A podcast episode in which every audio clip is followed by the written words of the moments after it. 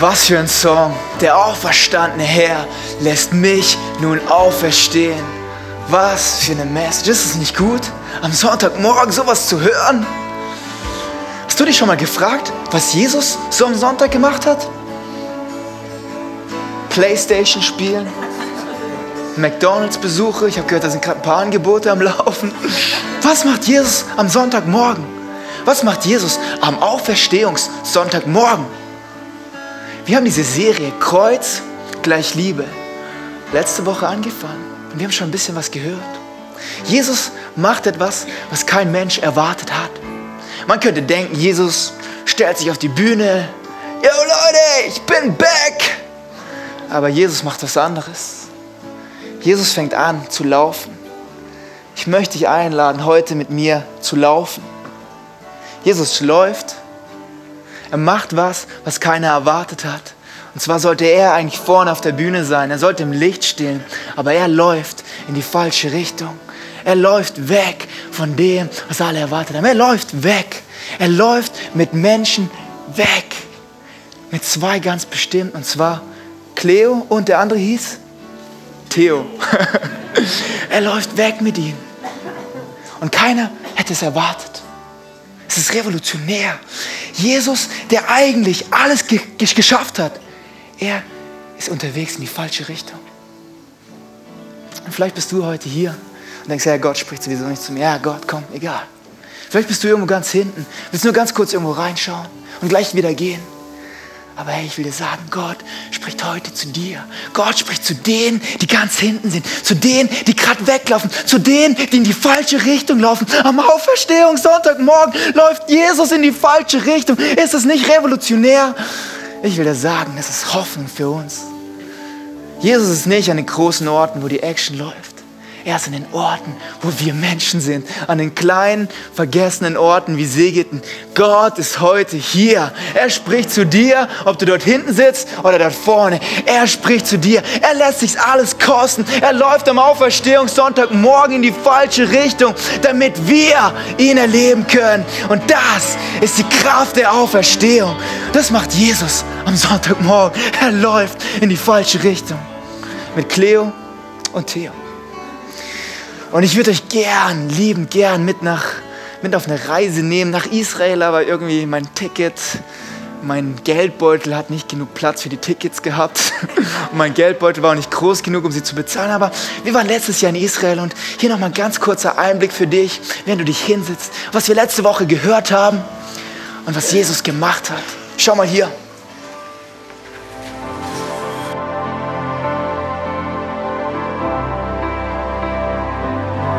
Ist Hoffnung auch für Enttäuschte. Da ist Hoffnung auch für Weglaufende. Da ist Hoffnung für Menschen, die innerlich aufgegeben haben. Die Jünger haben es nicht verdient. Wir haben es auch nicht verdient. Aber Jesus kommt uns entgegen. Er nimmt sich Zeit für uns. Wir, die wir abhauen, er läuft uns hinterher. Er nimmt sich Zeit für die, die weglaufen, weil er sie liebt. Und er holt sie und dann kapieren sie es und dann kehren sie um und dann werden sie zu Zeugen genau der Auferstehung, die sie vorher nicht glauben konnten. Jesus kommt auch uns entgegen. Er versteht uns. Er weiß, wie schwer es ist. Aber Auferstehung ist dann am besten, wenn es am schwersten ist. Wenn Gott fertig ist, ist es gut.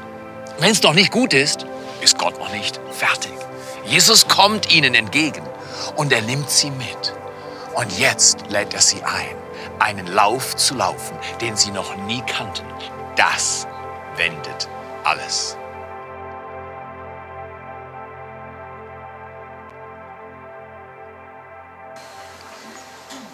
Manche Dinge kann man nicht erklären. Manche Dinge muss man erleben, oder? Man muss sie schmecken. Ich kann jetzt die nächste halbe Stunde über diese Donuts hier reden und wie gut sie sind, wie sie bei Raumtemperatur genau gehalten wurden und wie viele gesunde Proteine hier drin sind. Und ich rieche wenig Kohlenhydrate. Manche Dinge muss man erleben. Ich könnte euch jetzt langweilen, auf die Folter spannen und sagen, oh, die sind so gut und so lecker, aber hey, wer hat heute Morgen Hunger? Wer hat Lust auf einen Donut? Oh, da hinten, Wir probieren es mal einen richtig weiten.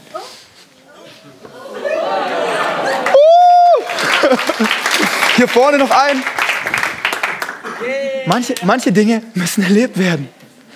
Man kann über manche Dinge reden, wie Donuts sind, wie Donuts schmecken, aber manche Dinge muss man einfach erleben.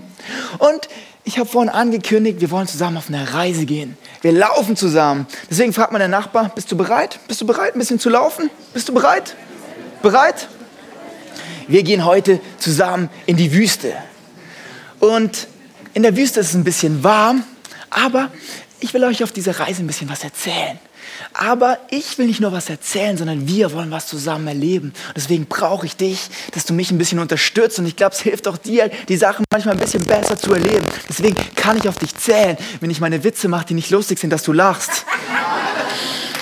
kann ich darauf zählen, wenn ich versuche, Gas zu geben und ein bisschen lauter werde, dass du ein bisschen deine Hände in die Hand nimmst und sagst, yo, preach it, go, do it. Ich, ich brauche das einfach, sonst, sonst können wir auch gleich nach Hause gehen, okay? Also schaut mal hier, wir sind auf der Reise. Bist du bereit? Nochmal? Okay, okay, okay, okay.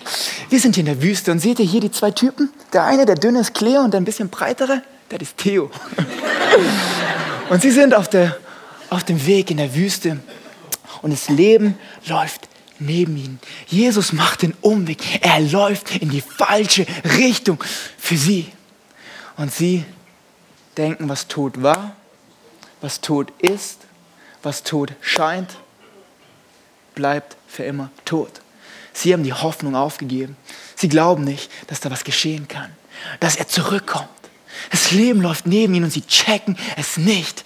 Und Jesus, er steht für was anderes. Er sagt, was tot ist, was tot scheint, was tot riecht, bleibt nicht tot. Das ist die Kraft der Auferstehung. Das ist das, wovon wir reden, wenn wir von Kreuz gleich Liebe reden. Aber ich kann davon den ganzen Tag erzählen. Die Kraft der Auferstehung ist so präsent und sie ist stark und sie ist da. Aber ich sage dir eins, manche Dinge müssen wir erleben, bevor wir sie erklärt bekommen. Wir können sie den ganzen Tag erklärt bekommen. Und sogar Jesus läuft zehn Kilometer in die falsche Richtung. Er redet mit ihnen, er probiert es und er probiert es und sie checken es einfach nicht. Also habe ich auch ein bisschen Hoffnung bei mir, wenn ich rede und rede und rede. Aber manche Sachen muss man erleben. Und diese Kraft der Auferstehung, dieses Leben, merkt man erst dann, dass es wirklich präsent ist, wenn es um einen herum dunkel wird. Wenn deine Freunde dich verlassen, die Leute, die dir so eng sind, die immer mit dir gelaufen sind, dir plötzlich den Rücken zukehren, du merkst es nicht, bis dein Herz gebrochen wurde. Du merkst es nicht, bis du alleine durch das Tal des Todes wandelst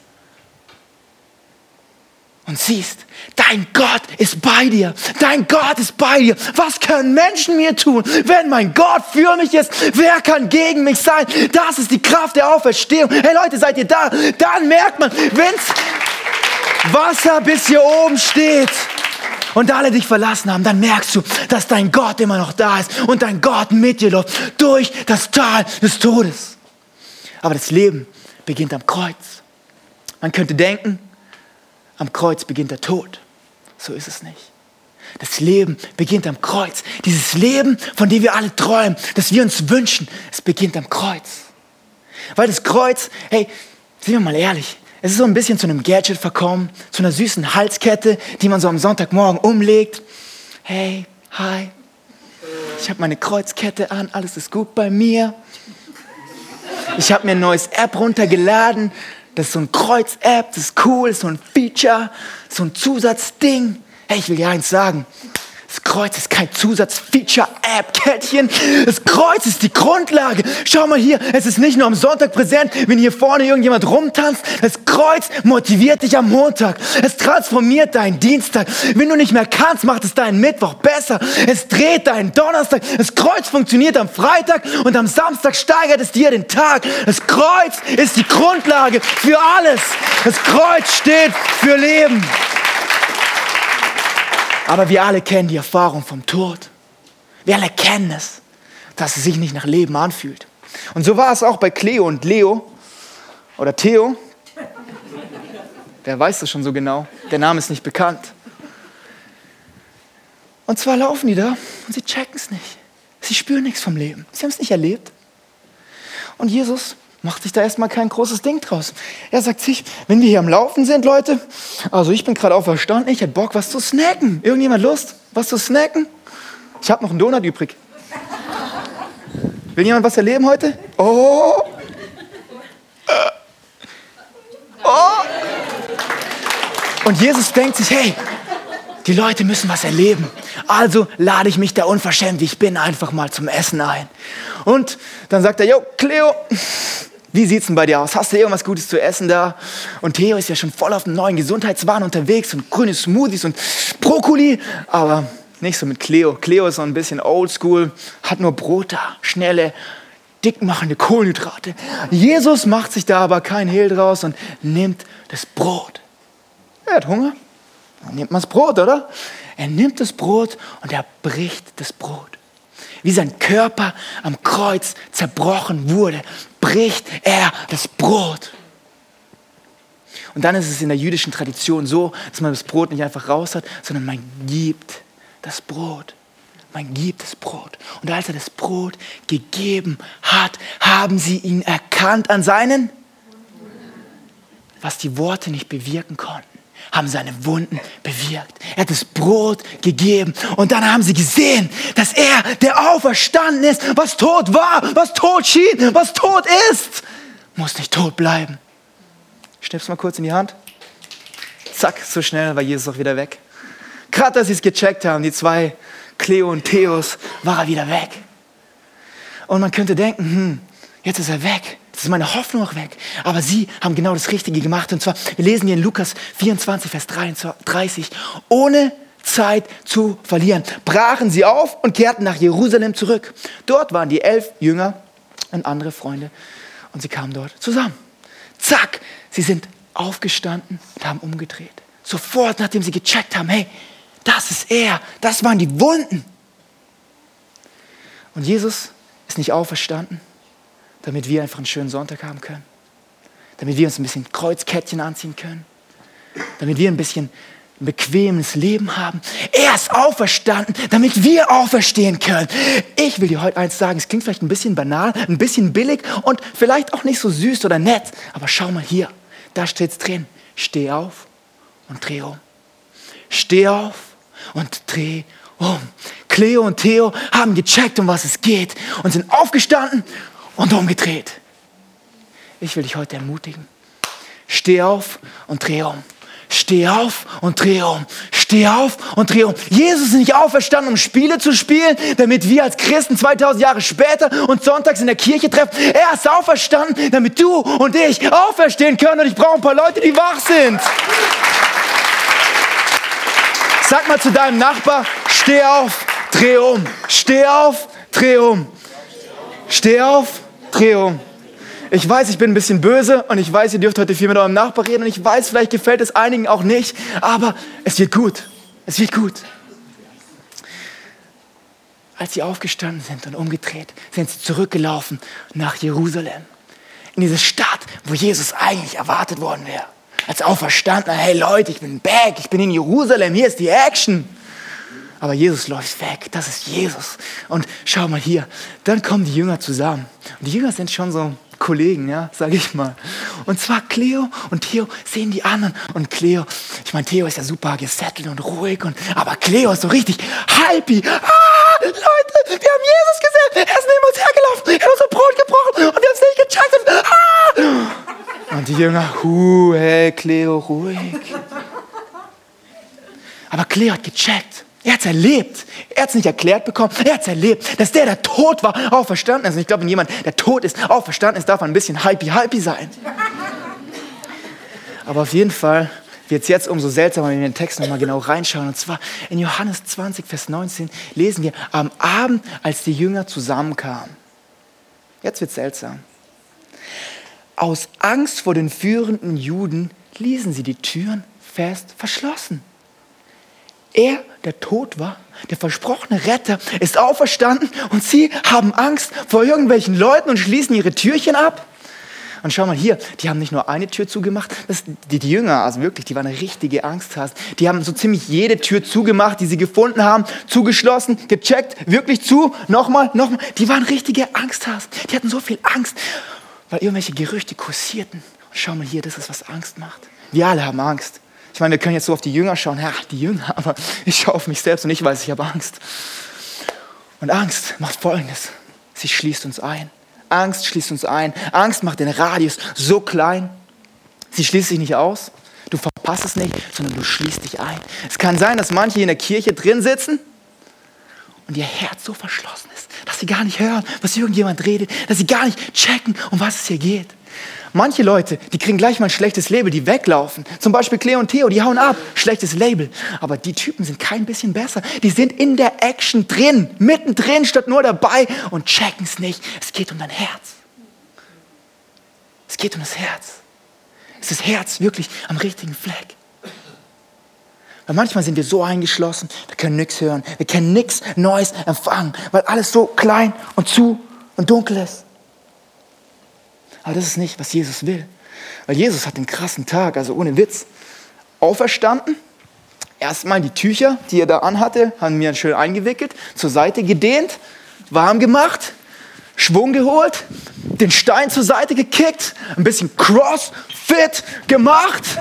Nachdem er Crossfit gemacht hat, hat er gesagt, okay, ich habe immer noch nicht genug, ich laufe los und ich jogge 10 Kilometer, ich hole die zwei Typen ein, dann laufe ich mit denen, dann esse ich ein bisschen was, muss ja irgendwie mal zu meinen Gains kommen und dann papp, war er weg. Keine Ahnung, wie er zurückgekommen ist, ob er einen Engel genommen hat, ein Flugzeug oder einen Uber. Auf jeden Fall wieder zurück nach Jerusalem.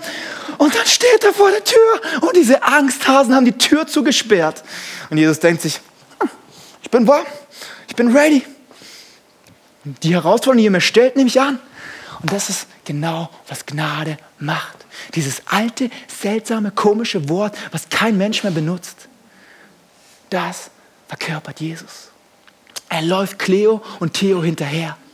Sie waren sowas von ab. Ich meine, Cleo und Theo, kein Mensch kennt sie. Die zweite Person ist im Fakt nicht mal bekannt. Keiner weiß, wie sie heißt. Es geht nicht um die Person, es geht um das, was Jesus macht. Er läuft ihnen hinterher. Er geht zu den Jüngern, die die Tür abgeschlossen haben, die voller Angst sind. Und er sagt sich allen, hey Leute, meine Gnade ist so groß, ich drehe die Tür ein, ich komme zu euch rein und sage, Peace, hier bin ich, Leute, ich bin auferstanden und hier habt ihr noch was zu essen. Das ist, was Gnade macht. Und vielleicht bist du ein bisschen jünger und hast dieses Wort noch nie gehört. Dann sage ich dir eins, Gnade, wenn du es dir so merken willst, ist eins Boss eins, Boss. Gnade bricht durch alles durch. Egal wie weit du weggelaufen bist, egal wie viele Sachen du erlebt hast, egal wie viel Schmerz du in deinem Leben hast. Gottes Gnade ist so viel größer und sie kommt durch alles durch. Du hast vielleicht all deine Türen in deinem Leben zugemacht. Hey, sie kommt durch. Und so steht Jesus dort. Die Jünger sind ein bisschen perplex. Boah, krass. Der Move war gut. Die Tür gekickt. Yeah. Der trainiert. Cool. Nice. Auf jeden Fall, Jesus lässt sich nicht verunsichern und sagt, Schau mal hier, Leute, das sind meine Hände. Das ist die Wunde an meiner Seite. Wir lesen in Johannes 20, Vers 20, 20 dass er ihnen seine Hände und die Wunde gezeigt hat. Warum? Will Jesus angeben? Ich glaube nicht. Ich glaube, hier geht es jetzt richtig los. Er zeigt ihnen fünf Wunden. Eins, zwei, drei, vier, fünf. Fünf ist die Zahl der Gnade. Zeigt ihnen die Wunden. Und ich weiß nicht, vielleicht als die Jünger gesehen haben, wie er ihnen die Hände zeigt, die Narben zeigt an den Füßen, ob sie Flashbacks hatten an den Freitag, vergangenen Freitag, wurde der Retter gekreuzigt. Er wurde mit Nägeln an ein Kreuz gehauen. Und es heißt, dass die Nägel genau zwischen den Knochen durchgingen, dass die Knochen noch das Gewicht hielten, dass der Tod umso qualvoller war. Ich frage mich, ob die Jünger Flashbacks hatten an den Tag zurück, wo ihr Retter, wo ihre Hoffnung mit Nägeln an ein Kreuz gehauen wurde. Zeigt ihnen die Wunden. Und ist es nicht so, dass wir so oft unsere Erfolge, unsere Größe demonstrieren wollen, indem wir das zeigen, was wir erreicht haben? Wir zeigen unsere Größe, indem, wir dir, indem, indem, man sich aufzeigt, so beruflich läuft es gut, familienmäßig läuft es gut. Siehst du mein Auto da vorne? Bei mir läuft es gut. Wir Menschen lieben es, uns von der besten Seite zu zeigen. Ich bin nicht anders. Ich liebe es, mich hier vorne von meiner besten Seite zu zeigen. Aber ich sage dir eins, es gibt dunkle Tage in meinem und deinem Leben und da stehst du nicht auf einer Bühne. Es tut weh. Und schau mal hier, da ist so viel Hoffnung in dieser Story, weil Jesus kam nicht, um den Schmerz zu verstecken und gesagt hat, oh, es war nicht da, welches Kreuz, ich weiß nicht, von was ihr redet, ich habe keine Wunden, es hat nicht wehgetan, ich habe keine Narben. Er sagt, hey Leute, schaut hier, hier sind meine Wunden gewesen. Er zeigt seine Wunden, um Gottes Größe aufzudecken. Er kam nicht, um den Schmerz zu verstecken. Er kam, um Gottes Größe aufzudecken. Das war der Sinn von Jesu Leben. Er zeigt uns, wie groß die Gnade ist, wie groß die Liebe ist, die Gott für uns hat. Deswegen hat Jesus sich mit diesen Dingern hier an Kreuz nageln lassen, unter größten Schmerzen. Und darum geht's. Hey, Christian hat nichts mit einer kosmetischen OP zu tun. Ich meine, komm mal, guck mal hier, der Schöpfer, der die Welt kreieren kann. Pop, sieben Tage, da ist sie. Er hätte doch die Kraft zu sagen, hey, keine Narben, keine Wunden, alles weg, oder? Easy. Also wenn man schon mal da in die Richtung denkt, kein Problem. Aber der Schöpfer des Universums leistet es sich, Wunden zu haben, da wo Menschen ihn an ein Kreuz genagelt haben. Ich glaube, das sollte dir und mir Hoffnung geben, weil das heißt, dass wenn ich Jesus nachfolge, dass ich nicht perfekt sein muss, dass ich nicht alles richtig haben muss, dass nicht alles in meinem Leben stimmen muss. Das heißt, dass wir Wunden haben dürfen. Das heißt, dass wir Narben tragen dürfen. Die Narben von Jesus geben mir so viel Hoffnung.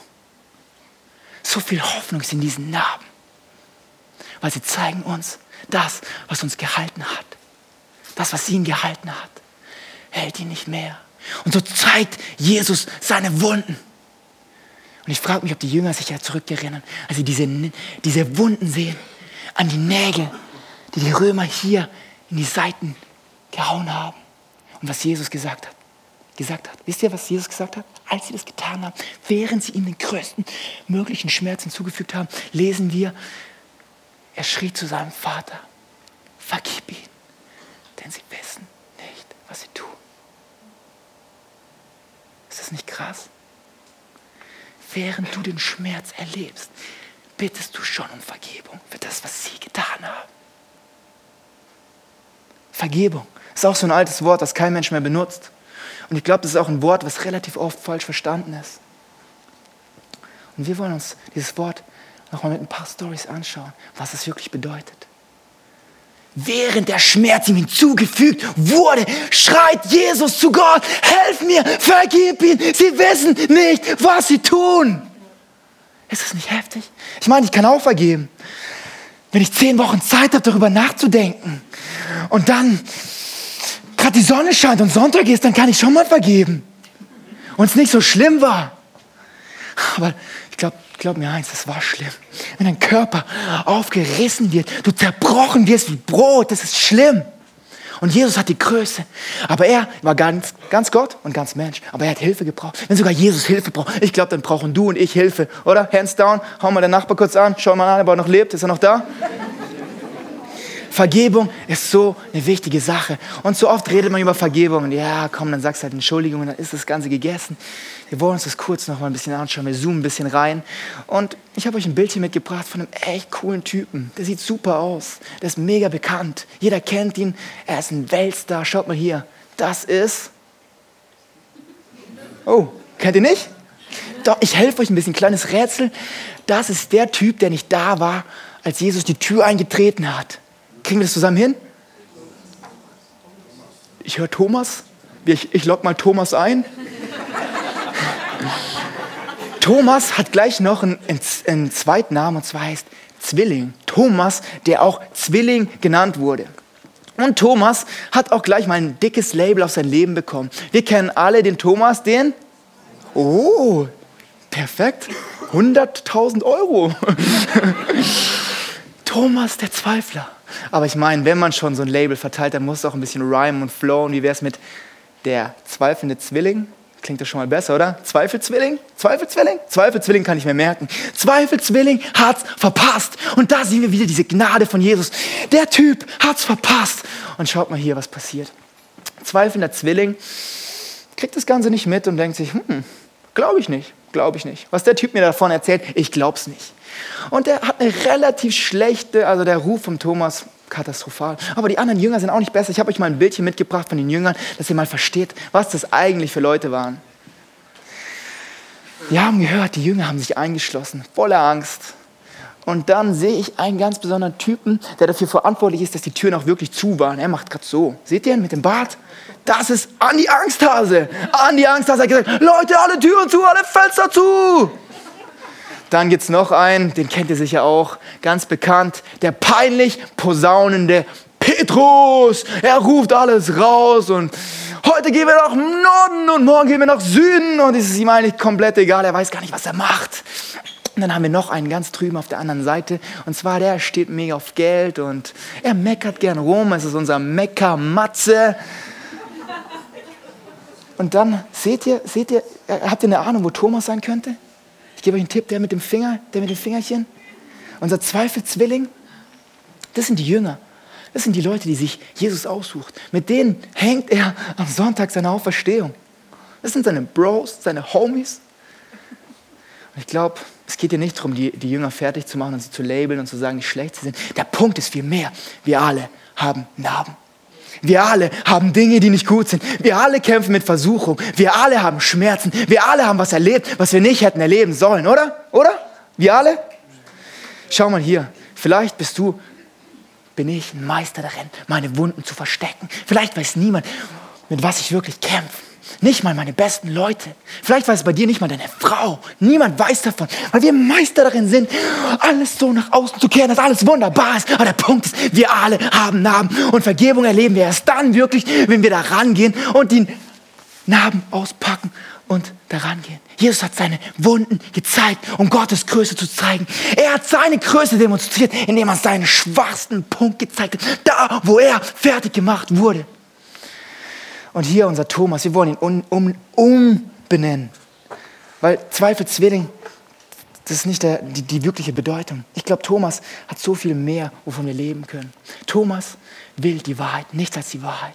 Und dann lesen wir in Johannes 25, 20 Vers 25, dass er zweifelt und dann sagt er, das glaube ich nicht. Erst wenn ich seine durchbohrten Hände gesehen habe, erst wenn ich gesehen habe, dass er wirklich er ist, dann glaube ich. Ich nenne ihn um als tollen Tommy. Toller Tommy soll ein Vorbild für uns sein. Lass dir nicht irgendwas erzählen von mir. Glaub das von mir aus nicht. Frag selbst nach. Such selbst nach diesem Jesus, nach diesen Wunden, die er für dich getragen hat. Und dann wird es richtig spannend in Vers 26. Und zwar lesen wir dort, acht Tage später, sag mal zu deinem Nachbar, acht Tage später.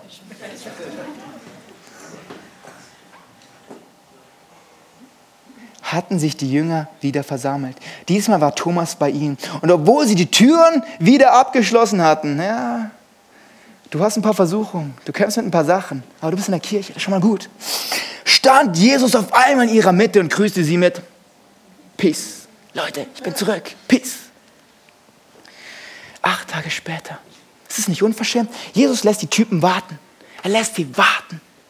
Hast du auch schon mal auf was gewartet?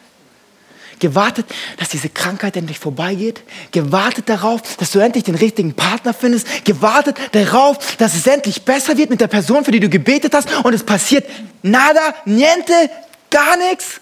Kennt das irgendjemand oder bin ich der Einzige? Ich glaube, es kennen ein paar Leute, oder? Und Jesus, er läuft neben Cleo her. Er hätte ihm sofort sagen können, yo Bro, ich bin Jesus, ich bin auferstanden, alles ist gut. Aber er läuft zehn Kilometer neben ihm her. Er lässt Thomas, unseren zweifelnden Zwilling, acht Tage warten. Acht ist die Zahl von den Neuanfängen. Jesus will nicht, dass wir einen Glauben haben, der abhängig ist von irgendwelchen Erklärungen. Er will, dass unser Glaube unabhängig von Umständen ist. Er will, dass wir einen echten Glauben haben. Dass wir nicht die ganze Zeit sehen müssen, sondern dass wir glauben können. Er will, dass wir einen echten Glauben haben. Und auf jeden Fall kommt er dann die Jünger sind wieder zusammen, haben sich eingeschlossen und dann erscheint Jesus. Und zweifelnder Zwilling am Ende des Raums. Spannende Musik. Jesus am anderen Ende des Raums. Tür geht auf, Blicke treffen sich. Spannung steigt. Und Jesus sagt, hey Thomas, hey, toller Tommy, komm mal hierher. Komm mal hierher. Leg mal deine Finger hier in die Wunden. Leg mal deine Finger dahin, wo die Sünde war. Leg deine Finger dahin, wo ich die Scham getragen habe. Leg deine Finger dahin, wo der Schöpfer des Universums gekreuzigt wurde. Leg deine Finger in die Wunden. Und weißt du was? Der Punkt, für den du klatschen kannst, kommt jetzt erst. Das sind Wunden. Das sind Narben, das sind Schmerzen, aber das sind keine Nägel mehr. Das sind keine Nägel mehr. Das, was ihn gehalten hat, das, was so schmerzhaft war in deinem Leben, da, wo du fertig gemacht wurdest, da, wo du Angst hast, das, was dich gehalten hat, hielt ihn nicht mehr. Jesus sagt, hey Tommy, schau mal genauer. Siehst du da Nägel? Siehst du da irgendwas, was mich hält? Ich bin nicht mehr am Kreuz, ich bin auferstanden. Das, was mich gehalten hat, hält mich nicht mehr. Keine Nägel mehr. Keine Nägel mehr. Das, was uns gehalten hat, hält uns nicht mehr. Sag mal, keine Nägel mehr. Keine Nägel mehr. Keine Nägel mehr. Aber wir alle, wenn wir auf der Straße des Lebens unterwegs sind, werden verwundet. Wir alle werden verwundet.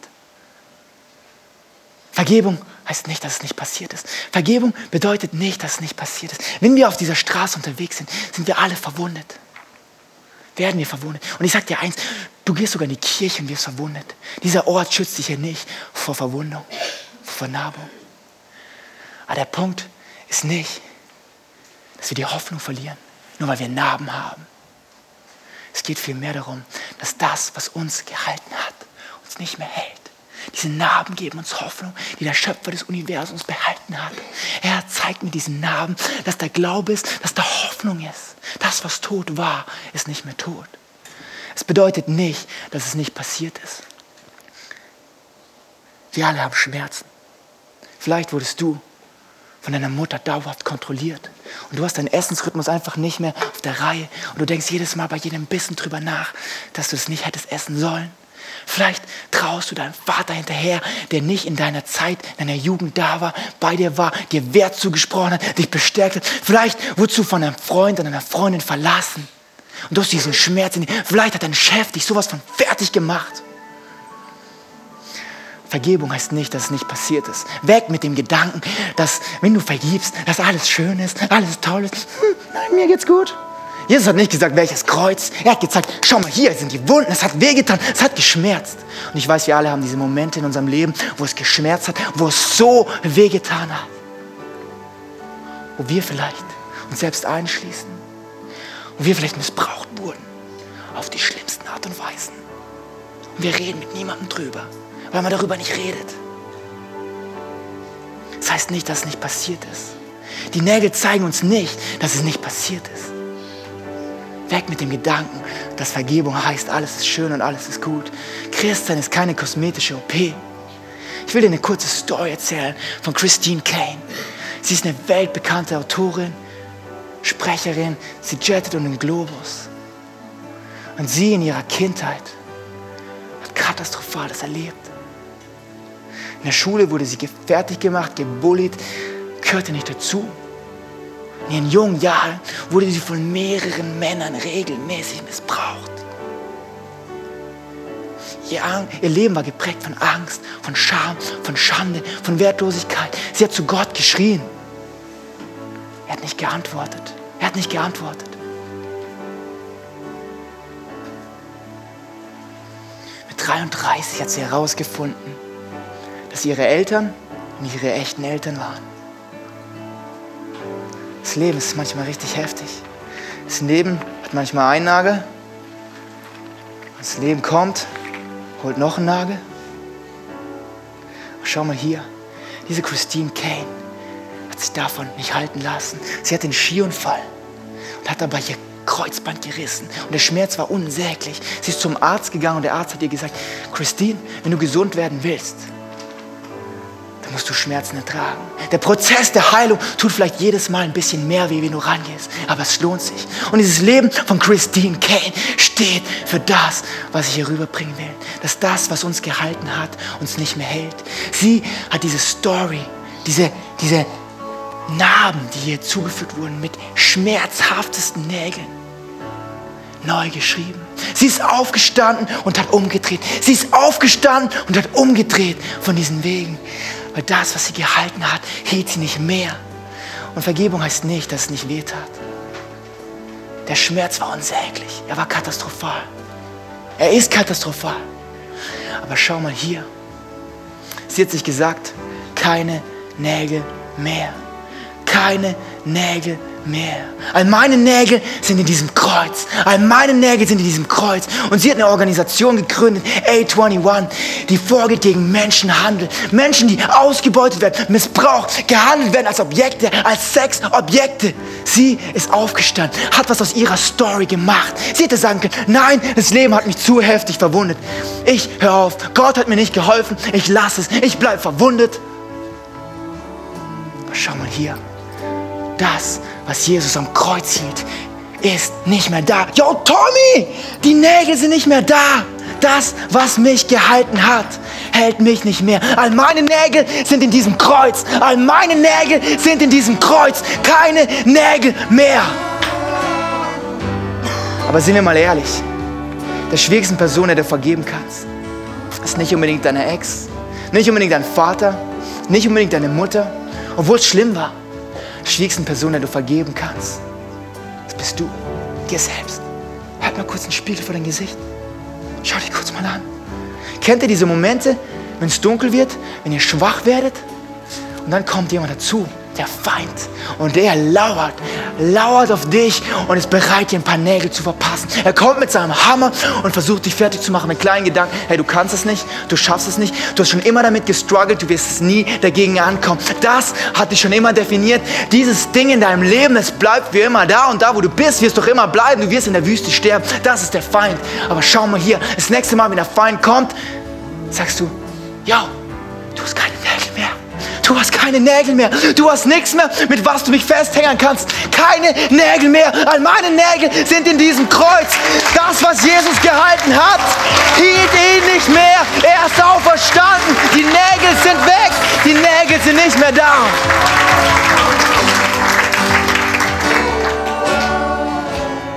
Vergebung ist auch kein Gefühl. So oft denken wir, wir müssen uns gut fühlen, wenn wir vergeben haben oder wenn wir vergeben wollen. Weil der Schmerz fühlt sich katastrophal an. Unsäglich, unträglich. Aber Vergebung ist kein Gefühl. Ich wurde in meiner Schulzeit, ich hatte einen guten Kollegen, wir sind groß geworden zusammen. Über mehrere Jahre, wir waren richtig eng und haben jedes Wochenende was zusammen gerissen. Und das Ding ist auseinandergegangen. Er ist in eine andere Klasse und das war mega schmerzhaft für mich. Er hat mich ignoriert, ich habe ihn ignoriert. Das war einfach nur auf beiden Ebenen katastrophal. Wir haben uns gesehen und wir haben uns eiswüstenmäßig angeschaut. Ich habe so einen Hass aufgebaut. Hey, du hast mich hängen lassen. Ich bin jetzt fertig. Die Schule fordert mich heraus und du bist nicht da, dann, wenn ich dich bräuchte. Vergebung ist kein Gefühl. Und ich habe gesagt, ich kann nicht über Vergebung reden, wenn ich selbst noch so viel Unvergebenheit in meinem Leben habe. Und ich bin perfekt darin, Nägel zu verteilen. Du auch? Kennst du das? Kannst du auch gut Nägel verteilen? Wir sind so komfortabel, unsere, Nä unsere Nägel ins Kreuz zu hauen. Aber wir verteilen Nägel. Und ich habe mich dazu entschieden, vor dieser Message, hey, ich schreibe, ich setze mich hin, schreibe ihm auf Facebook, gesehen, was er macht, geschrieben, hey, ich würde mich gerne mit dir treffen. Ich will mich mit ihm treffen. Ich will nicht, dass das, was mich gehalten hat, mich weiterhält. Ich glaube, unser Leben ist zu kostbar. Ich glaube, Gott hat so viel mehr Pläne für unser Leben, als das, was uns gehalten hat, uns immer weiterhalten kann. Du hast zu viele Träume, zu viele Bestimmungen. Ich sehe hier zu viele Leute, die aufstehen werden und umdrehen. Und ich sage dir eins, all diese Nägel hier verlieren an Bedeutung. All diese Nägel sind in unserem Kreuz, weil unser Retter für sie gestorben ist. Vergebung braucht Glauben. Glauben, dass das, was dich gehalten hat, dich nicht mehr hält. Und ich weiß, es ist schmerzhaft. Und ich weiß, es tut weh, es tut immer noch weh, auch wenn wir vergeben haben. Aber es braucht diesen Glauben immer wieder aufs Neue, dass das, was mich gehalten hat, mich nicht mehr hält. Sag mal, Vergebung braucht Glauben. Vergebung braucht Glauben. Es braucht diesen Glauben, dass es dich nicht mehr hält. Vielleicht nimmst du dir einen Moment Zeit. Schließ deine Augen. Und lässt dir nicht all die Danken, Sachen durch deinen Kopf gehen, wo du verwundet wurdest, sondern überleg dir vielleicht, welche Nägel willst du heute hinlegen? Welche Nägel willst du fallen lassen? Nägel von Schuld, Nägel von Scham, Nägel der Angst, des Missbrauchs. Welche Nägel willst du loslassen? Was soll dich nicht länger halten? Vielleicht hat sich dein Leben lang bisher gehalten, über mehrere Jahrzehnte. Welche Nägel sollen dich nicht mehr halten? Wir sind dazu berufen, in Freiheit zu leben. Welche Nägel willst du heute hier lassen? Was soll dich nicht mehr halten?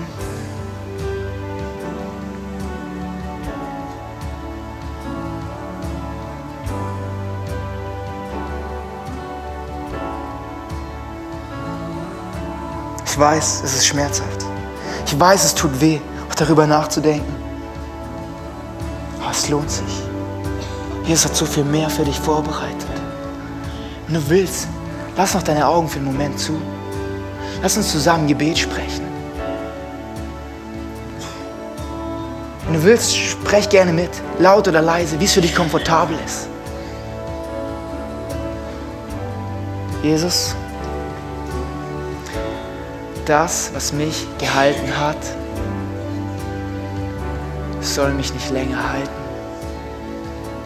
Ich glaube, dass du für mich am Kreuz gestorben bist. Ich glaube, dass du wirklich auch verstanden bist.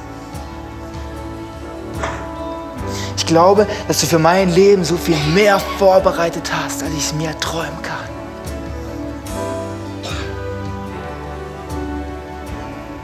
Jesus, ich will aufstehen und umdrehen. Umdrehen in ein neues Leben. Ich will sehen, was du für mich vorbereitet hast.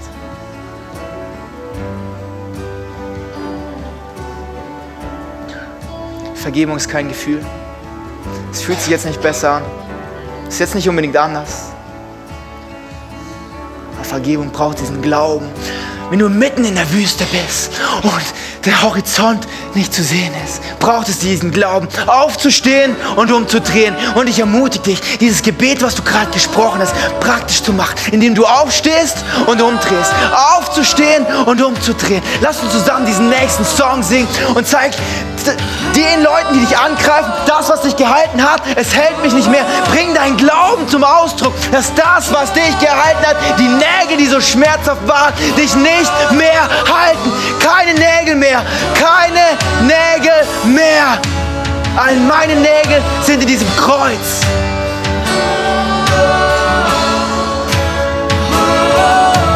Wir stehen auf aus der Asche der Ruinen. Wir stehen auf aus den Schmerzen, aus dem Leid, weil er auferstanden ist. Seine Auferstehung ist so präsent für uns. Lass uns zusammen singen. Ich stehe auf aus der Asche.